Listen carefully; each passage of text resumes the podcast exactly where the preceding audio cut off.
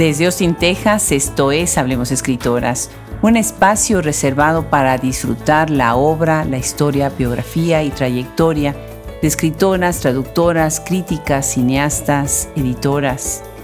Producimos dos podcasts cada semana. Tenemos también nuestro blog en donde hacemos mini reseñas y además tenemos comentarios críticos sobre cultura, literatura y sociedad. Hoy tenemos el gusto de recibir a una escritora, docente, editora y traductora, Gwendolyn Díaz Ridgway, quien nos acompaña y nos enseñará muchísimo sobre literatura argentina. Yo soy Adriana Pacheco, nosotros somos Hablemos Escritoras, curadores literarios.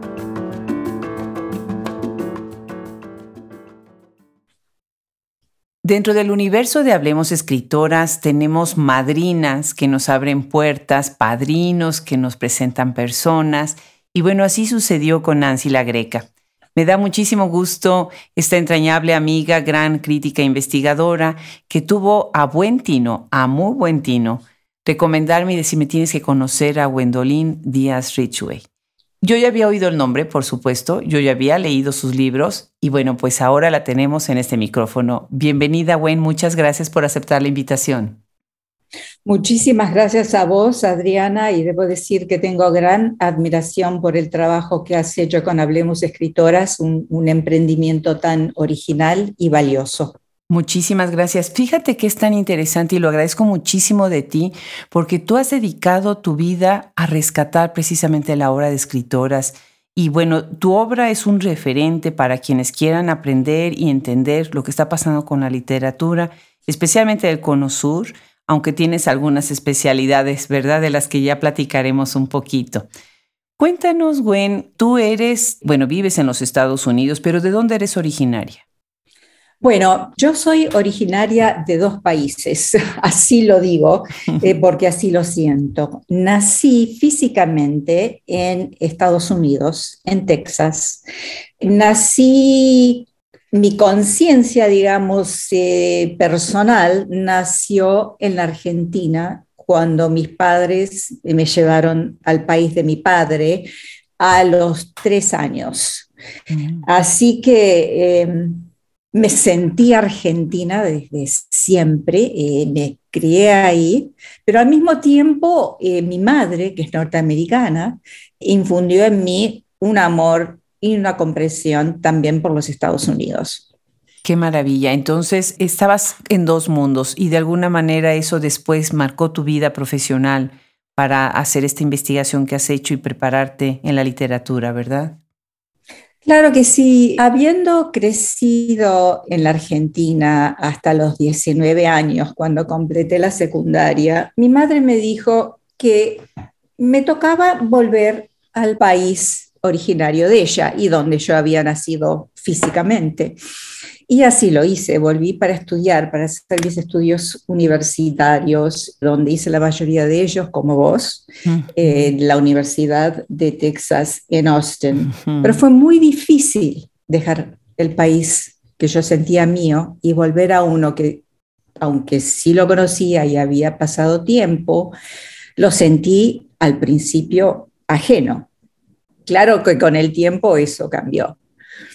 Claro, definitivamente. Y ahorita que estás hablando de estos dos países, pienso en la dedicatoria que le pusiste al libro que me hiciste favor de obsequiarme, Buenos Aires Noir, en donde pones para Adriana, quien también aprendió a vivir entre dos aguas, una al norte, otra al sur. Y me emocionó mucho porque pensé precisamente en que siempre estamos entre esas dos aguas. Y bueno, me imagino que para ti habitar estas dos naciones diferentes también te ha hecho entrar más en profundidad en ciertos temas, por ejemplo, lo que es rescatar la literatura.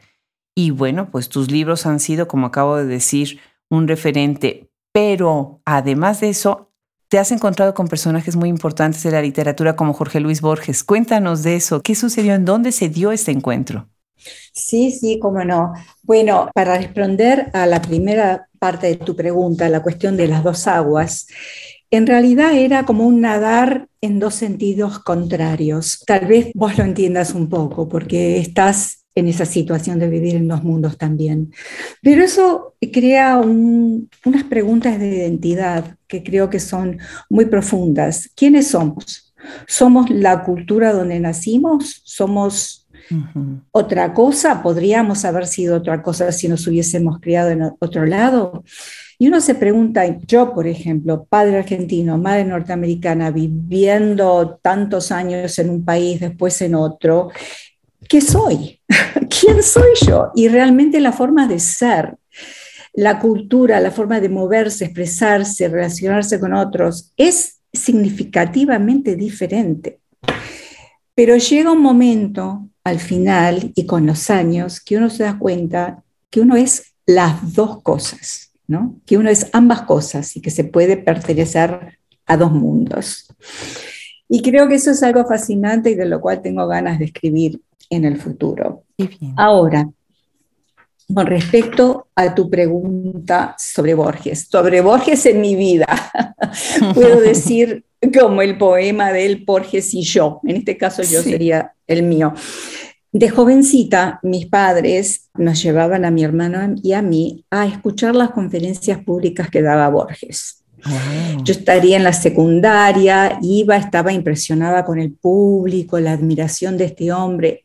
No entendía mucho, para ser sincera, en ese momento, de las profundidades del gran maestro, pero pasó el tiempo y entré a la Universidad de Texas a estudiar literatura llegando a otro punto que vos hiciste. Estudié literatura y específicamente literatura latinoamericana para volver a mis raíces, porque estaba fuera de lo mío y necesitaba encontrarme y me encontré en la literatura.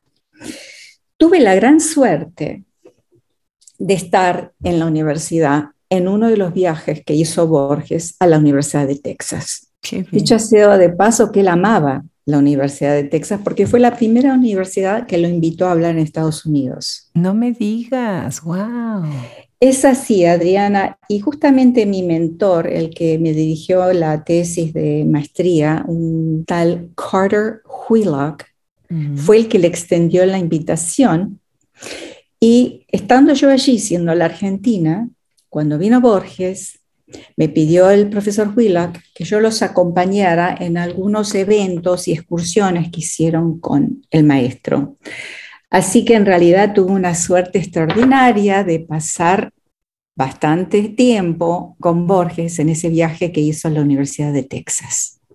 Qué interesante, qué maravilla. ¿Y cómo era? Ay, yo pienso en él como si fuera una gran cabeza, ¿no? Porque como uno lo ve en las fotos, él era así, miraba para arriba y pensaba. Y eh, ¿querés que te mencione una pequeña anécdota? Claro, claro. Bien, se hizo una celebración, una recepción para el maestro cuando terminó todas sus conferencias en Laguna Gloria, esa, mm. ese hermoso museo que hay en la bella ciudad de Austin que tanto amo y que también amaba Borges. Él tiene mm. todo un poema sobre, sobre Texas y se menciona Austin. Y en esa recepción estaba a cargo de los estudiantes de posgrado. Entonces nosotros dijimos, bueno, esto es para Borges y nos dieron un presupuesto muy bueno. Y pedimos caviar, champán, todas estas delicadezas que como estudiantes nos parecían extraordinarias. Y ahí estaban en la mesa servidas en, esos hermosos jardines. Y yo, como ya había tenido un poco de este roce social con el maestro, me acerco y le digo, maestro, tenemos caviar, tenemos langostinos, tenemos champán. ¿Qué le puedo traer, maestro? Y él me mira y para mi desilusión me dice, un pedazo de pan y un vaso de agua. Ay, ay, ay. y años más tarde me puse a pensar, qué paradoja más brillante, un hombre tan profundo, un hombre que en realidad pensar en él es pensar en, las cosas más complejas, eruditas del mundo. Sin embargo, sus gustos tan simples y tan humanos. Claro, qué maravilla, qué anécdota, ¿verdad? Y sí, bueno, afortunadamente no te pidió barbecue, porque estando en Texas, imagínate. Pero sí me imagino con esa sencillez. Y bueno, ahorita vamos a hablar de María Kodama y vamos a hablar de más temas en interés y en, relación con Jorge Luis Borges. Fíjate, Gwen, que hace unos días desayuné con Naomi Lindstrom, que es una de mis madres académicas y una persona que admiro y respeto muchísimo. Es una gran estudiosa de estudios judíos, lo que yo aprendí de literatura judía, Latinoamérica, Hispanoamérica, España, pues es por ella. Y uno de los nombres que salió a la conversación fue el tuyo. Ah, no me y bueno, algo que me dijo es, obligada para estudiarse. O sea, si tú tienes que estudiar literatura, tienes que leer la obra de Gwen. Y bueno, pues eso me dio muchísimo gusto. Cuéntanos, Gwen, ¿cuáles son realmente los retos en donde te has enfrentado cuando haces un compendio de escritoras? Porque el problema con el compendio es que incluye pero excluye, cubre pero oculta. Y hay siempre un twist en donde nosotras que nos hemos dedicado a hacer estos compendios, pues siempre tenemos esta lucha interna de qué es lo que vamos a hacer, ¿no? ¿Cómo ha sido contigo en tu trabajo? Bueno, en realidad es un desafío. Mis compendios han sido particularmente de escritoras argentinas, así que ya se resuelve un poquitito, ¿no? La, la elección, pero no mucho, porque como vos bien sabés, hay muchísimas escritoras argentinas talentosas ahora y siempre las ha habido. Lo que yo he hecho es colecciones que tienen un enfoque en particular. Por ejemplo, en mi libro Mujer y Poder en la Literatura Argentina. A mí me interesaba elegir escritoras que yo consideraba valiosas, que habían escrito entre el 1950, unas cinco décadas hasta comienzos del, 2000, que hayan tratado el tema del poder. Y el tema de poder, digamos, amplio, porque no, era solamente el tema del poder político y social, claro que eso era importante y más en un país con tantas crisis como la Argentina, pero el poder en las relaciones de madre e hija, el poder de la mujer en el trabajo, el tenerlo o no tenerlo, la relación entre hombre y mujer, eh, o sea que en varios ámbitos, cómo se daba esa relación de poder.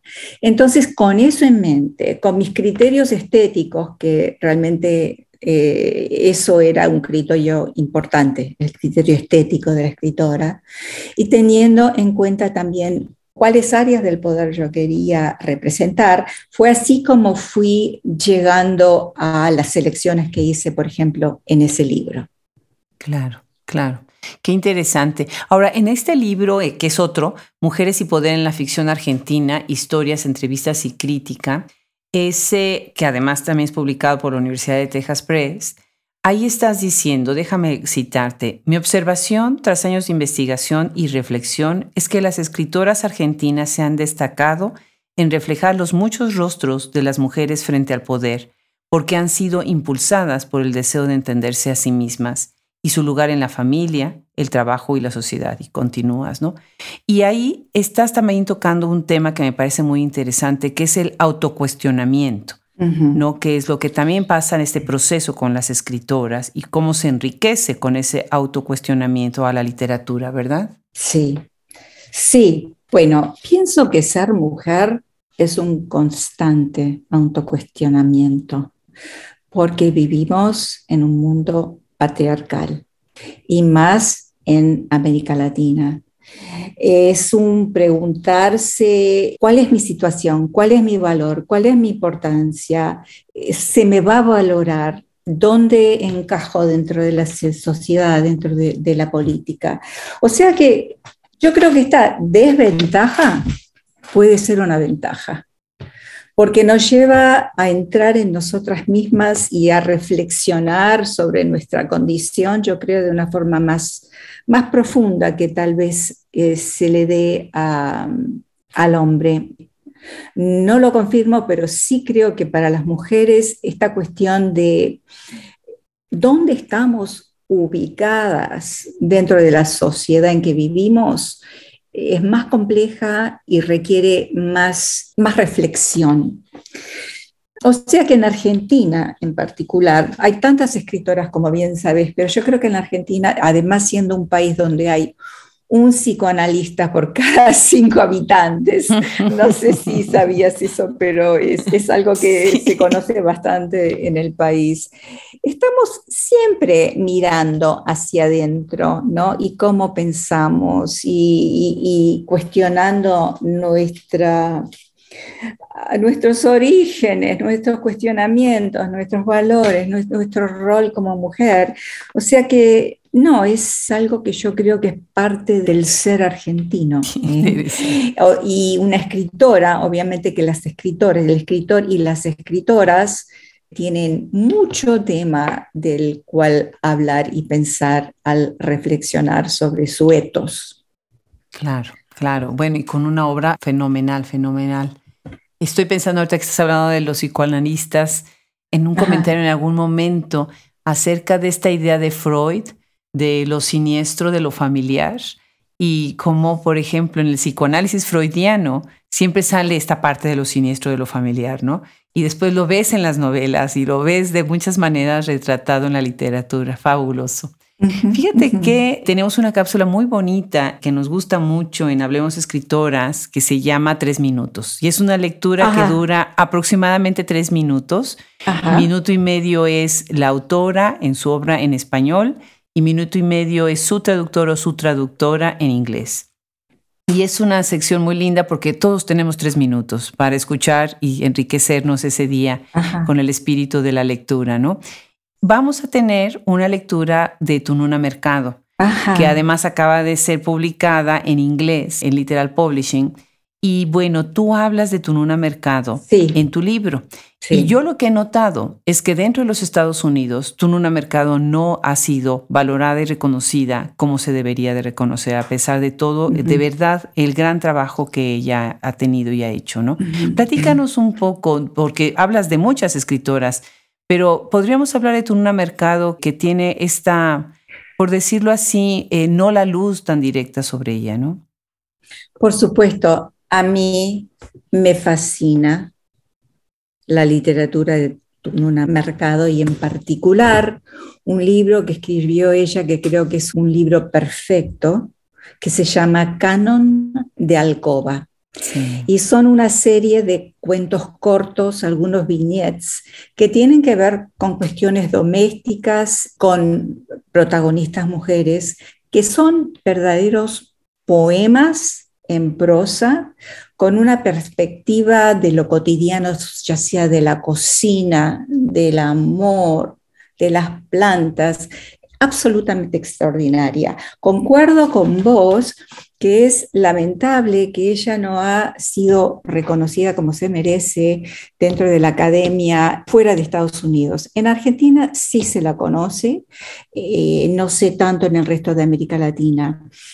En parte, te digo, yo creo que es una cuestión de, suerte, ¿no? Eh, tiene que ver con contactos. Eh, creo que, por ejemplo, el trabajo que vos estás haciendo en Hablemos Escritoras es crucial para que autoras como Tununa no se pierdan.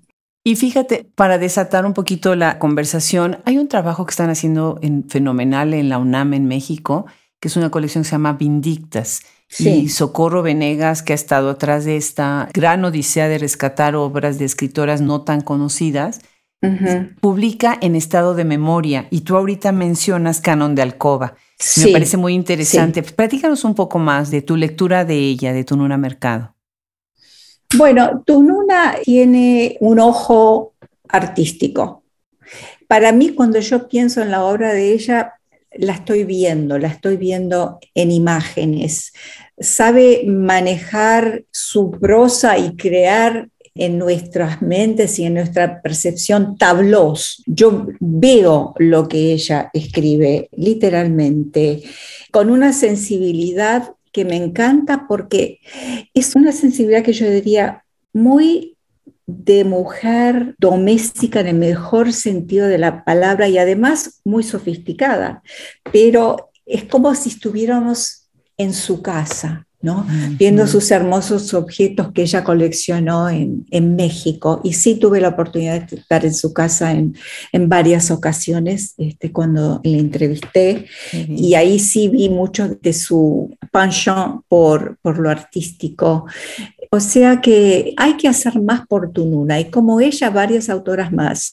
Más adelante, tal vez podríamos hablar un poco sobre otras autoras olvidadas y por qué sucede esto. Me encanta lo que está, me estás diciendo de este emprendimiento de visibilizar autoras que se van olvidando. Claro, fíjate que hay una escritora que se llama Angelina Muñiz Huberman ella es la gran pionera de estudios judíos en México. Ella es la que introduce los estudios sefarditas en la literatura en México.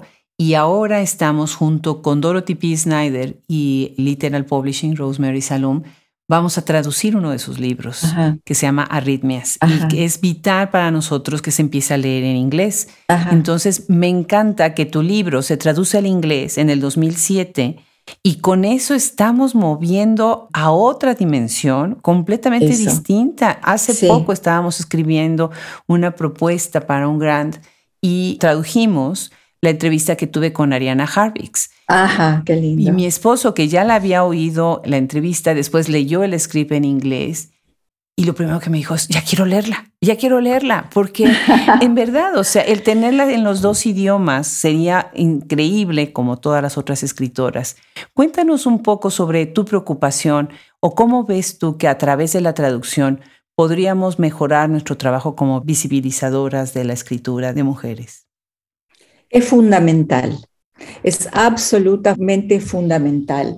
Te cuento que en cuanto a la cronología de mi libro Mujer y Poder, lo escribí primero en inglés a propósito, lo cual parece bastante extraño, ¿no? ¿Por qué vas a hablar sobre estas autoras y, mismo traducir sus, sus, cuentos, porque hay 15 cuentos de 15 autoras, con comentarios, biografía, ensayos, etc pero era justamente porque quería hacer conocer a estas autoras a nivel mundial. Y digo a nivel mundial porque el inglés, quieramos o no quieramos, es como una lengua franca.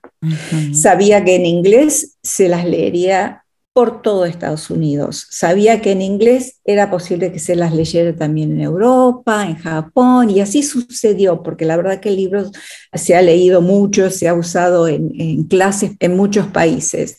O sea que es realmente abrir las fronteras para que la voz de la autora latinoamericana se pueda oír y escuchar en un público mucho más amplio. En Argentina somos unos 45 millones de personas y realmente la verdad es que no leemos tanto literatura argentina como leemos literatura extranjera, que me parece que es atroz, pero creo que va cambiando un poco.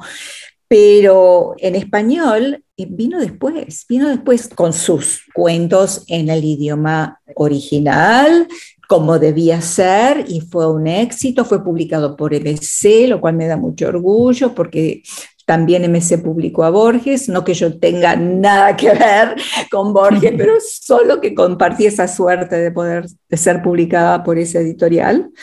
Así que eh, realmente es absolutamente fundamental la traducción. Claro, claro platicando con Esther Allen, una gran traductora, dijo algo sobre el inglés que me gusta. Son lenguas globales, como el chino también es una lengua global, ¿no? Sí. Pero el inglés obviamente nos va a abrir otras muchas fronteras, ¿no? Efectivamente. Y ahorita que estás hablando de que tu libro se ha usado para clase, que es algo que a mí, me, o sea, de verdad, yo invito a quienes están escuchando que sean docentes, que den cursos de seminarios, tienen que revisar los textos de estas escritoras críticas que hacen compendios tan interesantes. Pienso, por ejemplo, Claudia Kerik hizo un tomo enorme sobre poesía sobre la Ciudad de México. Ay, qué lindo. En donde viene arrastrando desde el siglo XX, desde el siglo XIX empieza a recoger hasta el día de hoy. Y tiene, bueno, pues ya te imaginarás la cantidad de nombres de poetas que han hablado de esta gran ciudad. Y el otro día, Ulises González, que está en Nueva York enseñando en CUNY, pidió el libro a la tienda. Ajá. Y después platicando me dijo, es que es para mi clase, es un curso. Me dio muchísimo gusto y es lo mismo que pasa con tu obra, ¿no? Sirve para abrir un poquito este panorama, de construir un canon tan anquilosado al que estamos atados los que enseñamos y hablamos de literatura. Y bueno, ahorita me gustaría mencionar otros tres nombres que están en estos libros tuyos. María Kodama, bueno, por supuesto que necesito que me platiques sobre esto. Interesantísimo. Ana María Shua, que tengo unas ganas infinitas de entrevistarla y tenerla en el proyecto. Y Alicia Cosame, que ya está en el proyecto. De hecho, estoy escribiendo ahora un poquito una revisión sobre su poesía, que me parece fundamental revisarla en estos tiempos tan turbulentos y sangrientos que estamos viviendo hoy en día. Cuéntanos de ellas tres para después hablar de otras más. ¿Cómo no? ¿Cómo no? Será un placer. Bueno, a María Kodama la conocí personalmente en los años 90, pero mi marido había conseguido una beca Fulbright para dar clases en Buenos Aires y yo lo acompañé y una noche le dijo al que fue director de la Fulbright que yo escribía sobre autoras argentinas. Entonces él arma una de esas tertulias hermosas que se suelen hacer en Buenos Aires, tertulias culturales, en su casa. Este es un gran traductor y lo voy a nombrar, el doctor Rolando Costa Picasso. Mm. Y también él era amigo de Borges, él fue amigo de Borges y conocía muy bien a María. Entonces él invita a María a esa tertulia y fue esa noche en que llegué a conocerla así a nivel personal y pudimos charlar bastante. Con el tiempo, cuando yo empezaba a armar el libro de Mujer y Poder, supe, porque lo habíamos conversado, que María también escribía cuentos. Mm, y ella me había pasado algunos de sus cuentos que realmente me sorprendieron de lo extraordinarios que eran. Y le dije, pero María, pero ¿por qué no sacas tus propios libros de cuentos? Y ella me dice que, ah, no, yo no puedo hacer eso, porque si hago eso, le tengo que pedir el prólogo a Borges. Y yo a Borges no le voy a pedir un prólogo. es decir, porque ah. todo el mundo le pedía prólogos a Borges y ella no iba a hacer eso. Bueno, la cuestión es que, bueno, hicimos la entrevista, está en el libro. Yo creo que es algo muy, algo muy original de ese libro, porque nadie espera que María sea saben que María es escritora. María es una figura literaria por antonomasia porque se pasó la vida con Jorge Luis Borges. que la amó, que se amaron mucho, que fueron muy compañeros. Y yo le hice unas preguntas muy interesantes e incisivas sobre su relación con Borges. Eh, y están todas en, la entrevista de, de, ese libro. Me encanta, me encanta. ¿Y Ana María Shua? Bueno, Ana María Shua la conocí también en los años 90 y a mí me fascinaban sus novelas, empecé a leer sus novelas. Lo que me gustaba de Annie es que ella retrata la sociedad porteña promedio. No, ella tiene un libro que creo que se llama El hombre argentino promedio, no me acuerdo muy bien, algo por el estilo, pero sabe entrar en lo que es el ser icónico de cómo se comporta la sociedad argentina, el hombre argentino, cuáles son sus temas, que si la mujer tiene que ser muy flaca, que si el hombre es o no es misógeno.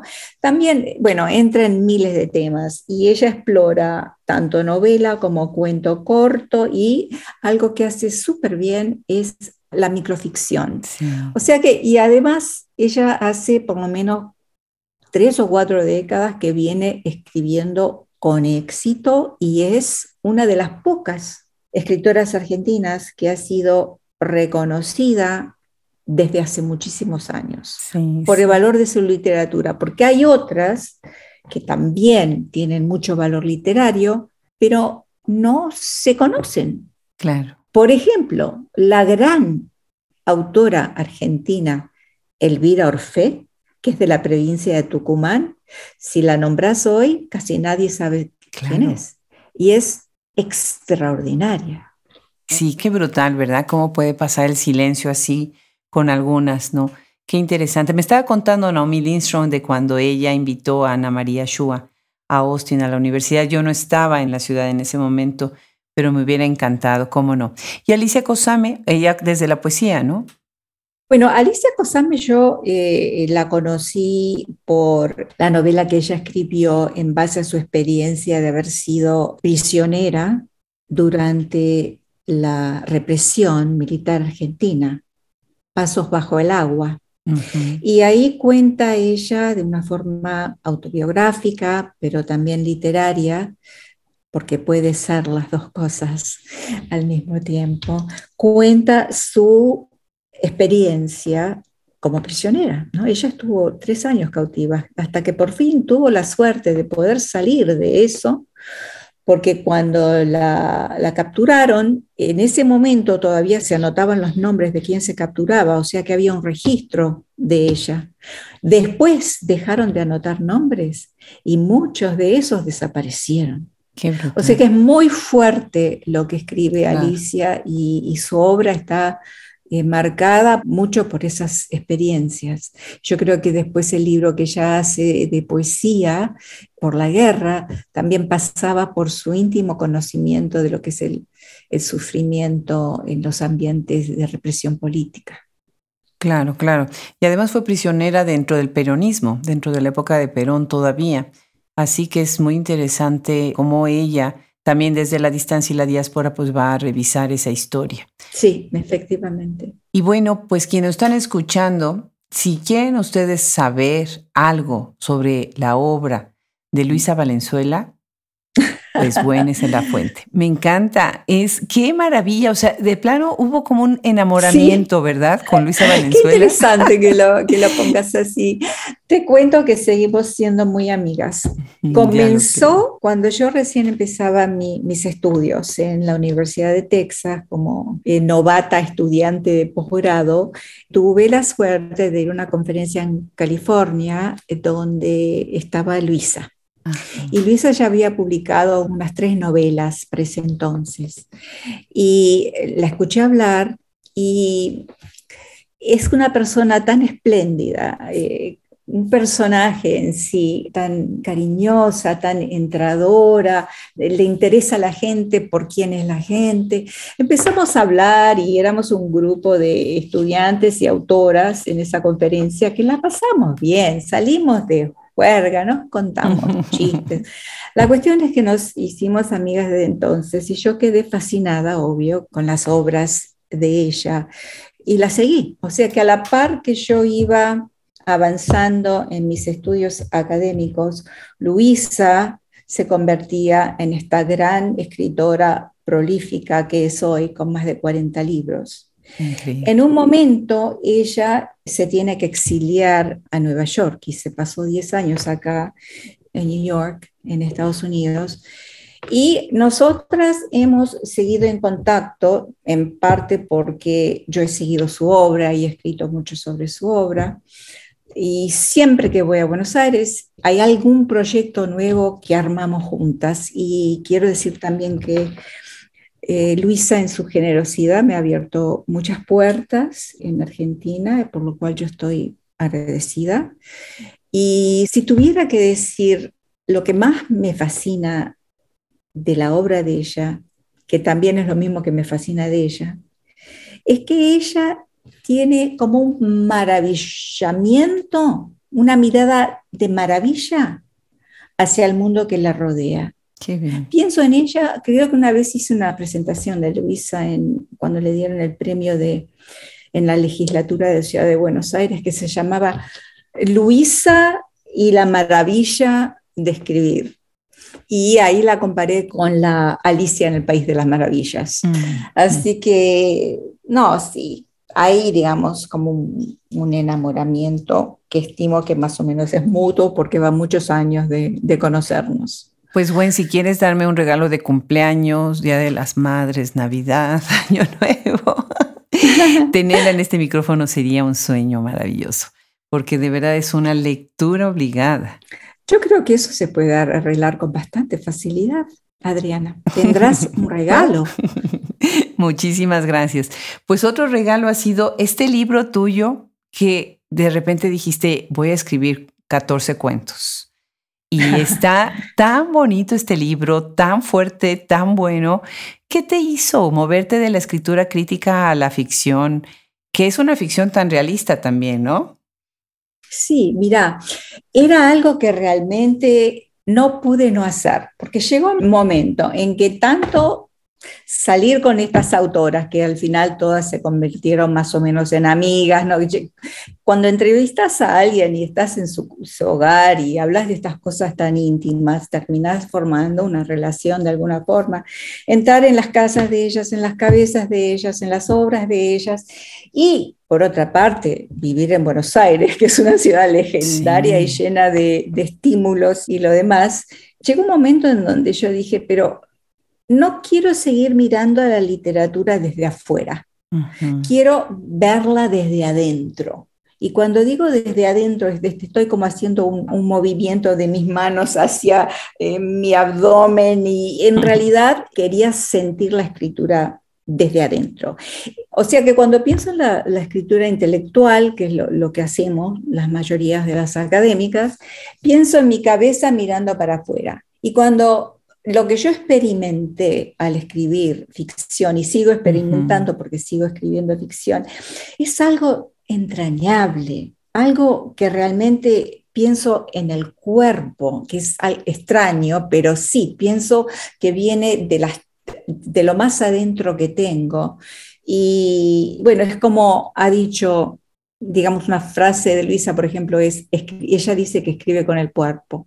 y, creo que es esas vivencias que tenemos, que las hemos sentido, y uno mismo puede hablar de lo que, es una memoria celular, porque se ha dicho que nuestras células tienen memoria. Así que eh, era algo que yo sentí, no que quería hacer, sino que tenía que hacer. Y me alegro mucho de haberlo hecho porque ha sido una experiencia escritural eh, diferente y muy gozosa. Es una experiencia que no pasa por lo intelectual, pasa por la intuición, pasa por el inconsciente, pasa por el cuerpo, por lo emocional y realmente eh, es un gusto narcisista, solipsista y, narcisista, y me encantó hacer el libro. Me encantó a mí también. Te propongo que cuando cerremos la conversación lo hagamos con una lectura de este libro, de un cuento que además me encanta porque habla del tango. Y yo hace poco entrevisté a Carolina de Robertis y con ella estuvimos hablando de tango, entonces me pareció muy, muy bonito ahora ver este cuento tuyo, me encanta. Pero antes de llegar a ese punto, me gustaría mencionar tu libro que viene en camino, Mujer y Escritura, 35 autoras argentinas de hoy, editorial La Balandra, que saldrá en este año. Y mi pregunta aquí es, ¿qué escritoras, algunos de los nombres de las escritoras que vienen en este libro? Sí, cómo no. Bueno, acá también fue muy difícil eh, seleccionar, porque te cuento que ahora hay un auge de escritoras en la Argentina. Tradicionalmente lo, han sido los hombres que se han publicado, pero ahora esto ya, eh, el feminismo ha entrado en el país, las escritoras hay muchísimas y de muy, muy buena calidad. O sea que me fue súper difícil y tuvo que, no pude incorporar muchas de las que me hubieran gustado incorporar. Una de ellas, por ejemplo, Samantha Schweblin, que no pude incorporarla a ella y hubiera querido. Pero de las que sí incorporé, que me parecen muy valiosas, una es Selva Almada. Selva Almada es de la provincia de Entre Ríos y algo que me encanta de ella, escribe sobre temas que una pensaría que por ahí no me interesarían, como el tema de la pesca, o el tema de dos hombres que son ladrilleros y que son rivales. Y decís, pero ¿cómo me va a interesar esto a mí? Pero cuando lees estos cuentos tan bien ubicados en la provincia, con la naturaleza reconocible de un río, de, de los árboles, o con estos ladrilleros que se odian, y que tienen una relación pasional extraordinaria que te dice tanto, tanto sobre lo que es el corazón humano, las emociones. Entras en el mundo de Selva y realmente decís, es una escritura local que es totalmente universal. Y me encanta porque es, eh, siendo que ella es de la provincia, eh, nos pinta un mundo que no siempre es representado en la literatura argentina, no, tal vez no con tanta frecuencia como el mundo de la ciudad. claro, claro. ¿Quién más viene en este libro? Sí, eh, mira, otra que te puedo mencionar que me encantó, muy diferente al tipo de escritura que hace Selva, es Gabriela Cabezón Cámara. Sí, qué va. Y sí, sí, bueno, Gabriela es un fenómeno. Ella en sí es un fenómeno, es extraordinaria, es espléndida, es auténtica. Su escritura se centra en lo que es el mundo gay, que ella asume con todo orgullo y que sabe representar de una forma única, con mucho sentido de humor, con unas descripciones extraordinarias, por ejemplo, en el libro, en la novela que tiene de la China Iron, basado en la China de Martín Fierro. Ella toma un personaje olvidado en el Martín Fierro, su mujer, y lo convierte en una novela desde la perspectiva feminista de la mujer de Martín Fierro y arma una novela realmente sumamente original. Sí. Cierto, y fíjate que ahorita que hablabas de Selva, hemos estado también buscando tenerla en el micrófono y bueno, se va a dar en algún momento porque ha estado ocupada. Pero tienes toda la razón, Gwen. Es que hay tanto talento en las letras escritas por mujeres, sin lugar a dudas, en Argentina, sin lugar a dudas. No nos da el tiempo para tanto ni la vida, pero seguiremos picando piedra. Ya llevamos más de cuatro años y medio, casi cinco años en este proyecto y cada vez hay más que descubrir. fascinante. ¿Qué te parece, Gwen, si para cerrar esta conversación misma que te agradezco infinitamente, léenos un cuento tuyo para que oigamos también esa otra voz tuya? Bueno, será un placer. Tengo un fragmento del cuento que mencionaste, El hombre de la cara manchada, que comienza con una mm, cita del poema Tango de Borges, que es así.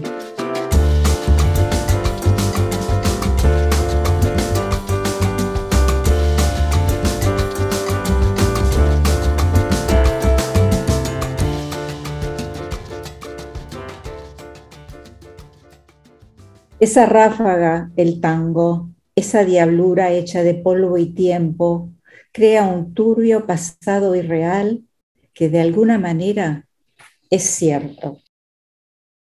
Lucía le propuso que se encontraran con las amigas habitués a la milonga. Eligieron la confitería Flor de Lis porque los viernes tocaban los reyes del tango. Apenas se sentaron a la mesa, Lucía, de ojo rápido y perspicaz, divisó a un hombre en la pista y se lo señaló. Mirá, mirá, Sandra, mira ese tipo con la cara manchada. ¿Cómo baila? El hombre tenía una marca de nacimiento roja que le atravesaba un lado entero de la cara. Su labio inferior era irregular y protuberante, un verdadero esperpento. Sin embargo, bailaba con total desenfado, su compañera entregada a su abrazo como si nada. Entre tanto, las amigas habían pedido una botella de champán para brindar por la alegría del encuentro. Minutos después de que le sirvieran la bebida, se acercó el hombre de la cara manchada. Era para invitarla a bailar. Sandra se había disculpado diciendo que, que no sabía, lo cual era cierto. Pero él insistió y prometió hacérsela fácil. ¿Qué hacer? se había preguntado. Si le decía que no, lo iba a desairar y ofender a alguien con tamaño defecto sería cruel. Pero tampoco quería prestarse ella a pasar el papelón de bailar el tango sin tener la menor noción de cómo hacerlo. Pasaron tres largos segundos sobre la mesa con la botella de champán y las manos con sendas copas en alto, esperando el brindis o el sí, bailemos cuando por fin ella lo miró y le dijo, de vos depende que esto salga bien. Ese fue el momento crucial. la encrucijada donde el sendero se bifurca. Para este lado el camino derecho, seguro, conocido. Para el otro, el desvío hacia la expectativa, hacia el peligro que latía en el corazón como cuando uno se sentía atraído por el abismo. Como si estuviera viendo una película, Sandra recordaba cada detalle de ese primer tango bailado, o mejor dicho, ejecutado con el hombre de la cara manchada. Por suerte, esa noche la pista estaba llena. El compañero la condujo a un costado. Ella se consolaba al pensar que sus malos pasos inseguros estarían velados por los otros cuerpos haciendo lo suyo. La tomó del brazo y cuando intentó llevarla al cruce, ella se quedó estancada. El pobre hombre sin más comenzó a zarandearla enérgicamente para forzarle el cuerpo en la dirección marcada. Sandra se sintió muñeca de trapo. Reaccionaba sin control de sí mismo a la conducción del compañero que dictaba un movimiento que no sabía interpretar, pero al que sin embargo su cuerpo comenzaba a responder. Sintió que la cintura se le torcía y que sus caderas giraban exageradamente de un lado a otro. El hombre insistía con los ochos y el cuerpo de Sandra giraba una y otra vez buscando en vano invocarle al compás. De repente, él le ensartó una pierna entre las suyas. ¿Era un paso o un atrevimiento? Ya en los últimos compases de la pieza, el ritmo cambió y el compañero le encajó el brazo a medio cuerpo para quebrarle esa cintura, forzándole a extender una pierna hacia atrás, mientras él la acompañaba en la pose final, hasta que escuchó por fin el último chan chan del bandoneón. Había terminado de bailar su primer tango. Ante la mirada atónita de sus compañeras, fingió satisfacción al encaminarse de vuelta a la mesa pero en verdad no sabía si sonreír o darle al tipo con quien bailó una flor de cachetada. Así se baila el tango, seguía entonando la voz de Castillo, mientras que en su seno se despertaba todo un mundo oculto y fascinante. Acechaba en su interior el deseo de descubrir qué había más allá del baile, qué misterio atentaba contra su seguridad. Magnífico, magnífico. Y se lo voy a mandar de dedicatoria a una amiga tanguista que tengo, Covadonga Osorio, en la ciudad de Puebla, que le va a encantar escucharte esta lectura. Buenísimo. Bueno, pues qué gusto, de verdad. Muchísimas gracias por tu generosidad. Si algo yo valoro de quienes vienen a este micrófono es eso, su generosidad, su tiempo y bueno, el estar abiertos a enseñarnos, a que nosotros aprendamos de ustedes. Un abrazo muy grande también aquí mismo, en Texas, ¿verdad? Cerca, pero a la vez lejos. Y muchísimas gracias de nuevo. Muchísimas gracias a vos, Adriana, colega. Ahora, después de esta hermosa entrevista, te considero amiga también. Y adelante con este fabuloso, importantísimo proyecto que estás haciendo con las escritoras. Gracias por ello. Muchísimas gracias a ti. Un abrazo de vuelta. Igualmente.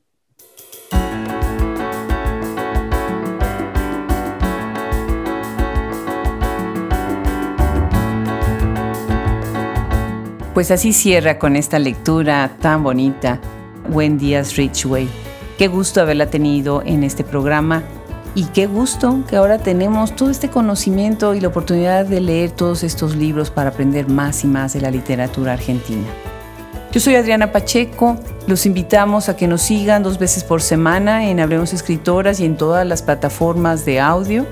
Vengan también a nuestra tienda Shop Escritoras, la primera tienda en línea para los Estados Unidos con obras de escritoras magníficas, con más de 60 editoriales de todo el continente y de España, más de 600 títulos. Un verdadero festín. Bueno, pues los esperamos en el próximo episodio y un abrazo desde Austin, Texas.